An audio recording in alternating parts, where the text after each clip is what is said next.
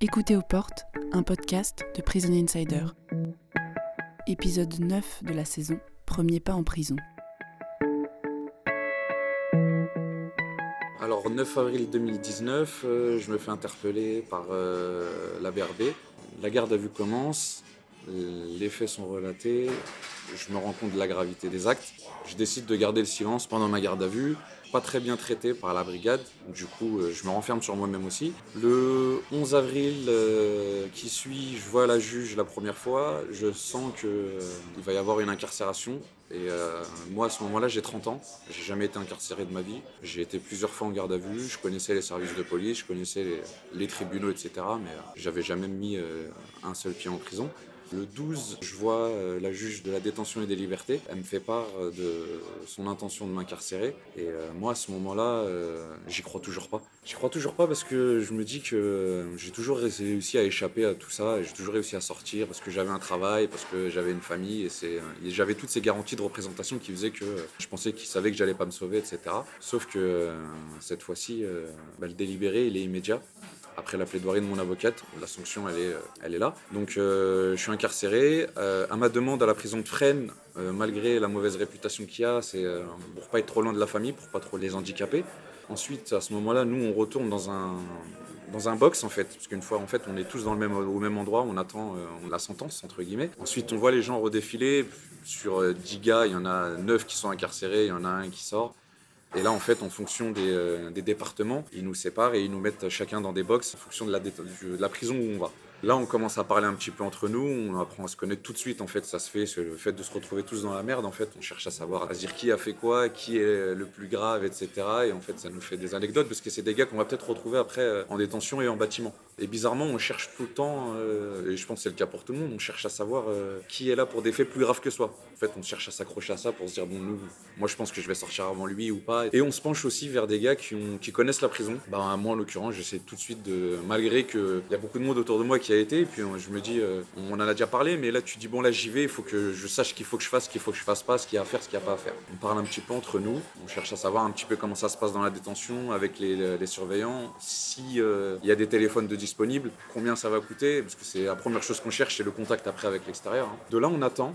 On attend longtemps parce que je crois que je passe devant le juge des libertés euh, et des détentions à 19h Sauf que euh, le lendemain à 5h du matin, euh, le car cellulaire vient nous chercher et il nous appelle en fonction des noms. Et là, on rentre dans, le, dans ce qu'on appelle nous la cage à poules et je crois qu'eux aussi ils l'appellent comme ça. Et là, en fait, ça, c'est un souvenir. Je pense que c'est là, en fait, t'as pas intérêt à être claustro parce que la cage, elle est vraiment pas plus grande que. En fait, moi, je, je fais 1m83, mais je pouvais pas m'asseoir. Parce qu'en fait, mes genoux, entre mon dos et mes genoux, euh, ça cognait. Debout, je tiens pas parce que je suis trop grand. Et assis, je tenais pas non plus. On cherche une position un peu confortable, mais il y en a pas. Ensuite, arrivé en prison, à la prison de Fresnes, là tout de suite on a le, décor. En fait, on entend les bruits, les gens qui nous regardent. En fait, on a l'impression d'être dans des nouveaux dans un zoo. En fait, on continue de parler. Je pense qu'on on se parle tous, je pense, pour oublier un petit peu, euh, un petit peu ce qui se passe autour. Et, bizarrement, ça parle que de détention. Personne parle de l'extérieur. C'est l'inverse après. Quand on est en détention, tout le monde parle de l'extérieur, personne parle de la prison. Après, comme on arrive, il est 5 h du matin, on commence pas le, cursus tout de suite parce qu'en en fait, ils nous envoient euh, à la fouille. Donc là, c'est euh, un par un et c'est tout nu il n'y a pas d'exception. Laisses toutes tes affaires au vestiaire, ce que tu as ramené quand tu étais en garde à vue, et d'autres trucs dont les pulls à capuche, etc. Ça rentre pas. Et euh, à mon avis, je pense que là, ils prennent un peu ta dignité, parce que là, le gars, il te dit tu te mets tout nu, ils sont trois devant toi, et t'as pas le choix. Tu peux faire le caïd, ce que tu veux, au final, tu vas quand même finir tout nu et par terre, parce que si tu le fais pas, bah, ils te mettent au sol. De là, euh, en fait, tu vas à la douche, et j'ai envie de te dire enfin, parce que ça fait 4 jours que tu as fait la garde à vue, tu as fait ça, tu prends enfin ta douche, ils te donnent un pack arrivant. Le pack arrivant, c'est un petit truc avec un gel douche, un truc à raser, vraiment de quoi tenir une semaine le temps de recevoir tes cantines et tout, pour ceux qui en ont. Et euh, après, tu te dis avec qui je vais me mettre, parce que de toute façon, t'as pas trop ton mot à dire, tu connais pas la détention et tu sais pas trop avec qui tu vas être. Du coup, moi, quand j'arrive, euh, ils me placent en cellule et en général, ils te placent en fonction des profils, en fonction des âges, en fonction de ton affaire, si elle est en correctionnel, en criminel, etc. etc. Et là, moi, j'arrive, je rentre la première fois dans une cellule de prison. Il y a déjà un gars qui dort, il me dit bonjour, il se retourne, puis il continue à dormir. Et moi, je regarde un petit peu, je découvre un petit peu la cellule. Mon tour, il est vite fait, hein. ça fait 11 mètres carrés. Euh, tu regardes un petit peu par la fenêtre ce que tu peux apercevoir ou pas. Et euh, quand il ferme la porte, en fait, pendant la garde à vue, tu fais pas tu fais pas attention à ça, mais au moment où il a fermé la porte de la cellule de, la prison, c'est là que je me suis dit putain, il n'y a pas de, y a pas de poignée. Si euh, le mec il est agressif ou s'il y a le feu ou quoi que ce soit et qu'on se bagarre, je sais pas où est-ce que ça va finir, mais il y a personne qui viendra pour séparer, tu vois. Puis là en fait je m'assois, je sais pas trop quoi faire, je fais mon lit, euh, je peux pas allumer la télé, il est 5h du matin, je me dis est-ce que je vais dormir? Donc je vais me coucher, je m'endors tout de suite de fatigue. C'est le relâchement en fait quand tu arrives, tu es enfin dans une pièce où euh, il n'y a pas de lumière et tout, parce que pendant toute la garde à vue, il y a de la lumière, tu peux pas l'éteindre et tout. Sauf que là, il se passe un réveil un peu plus traumatisant que les interpellations de la police pour moi. En fait, je comprends pas trop ce qui se passe et j'entends un vacarme.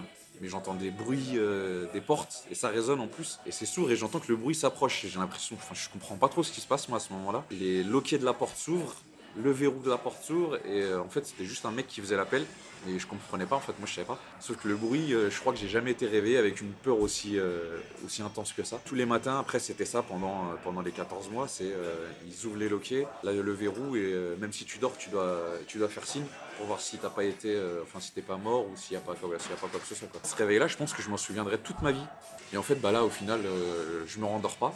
Donc j'ai dormi peut-être une heure ou deux. Je reste debout sais pas trop, je regarde par la fenêtre, le soleil s'est levé, je cherche à, m'occuper comme je peux, je peux pas allumer la télé, euh, le gars il dort encore. Euh, et, là ensuite, il y a pareil, il y a une autre ouverture, le mec il nous dit euh, douche, t'as 2-3 minutes pour être prêt pour aller à la douche, si t'es pas prêt, bah il ferme et t'as pas ta douche.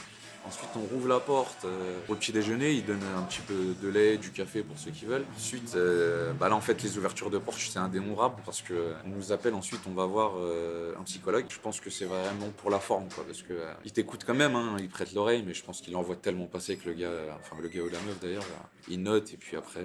ensuite, on voit le chef de détention. C'est le gradé, on appelle ça. C'est le chef des surveillants qui t'explique un petit peu ce qui va se passer, etc. Bon là, si euh, tu connais quelqu'un qui est déjà en détention, c'est à lui que tu dois faire part de, euh, tes intentions, de si tu veux te mettre là, si tu vas aller en telle division, etc. On ne s'est pas toujours respecté. Ensuite, euh, là, tu vois le médecin, tu vois le dentiste, tu vois un SPIP. Donc là, ils nous séparent.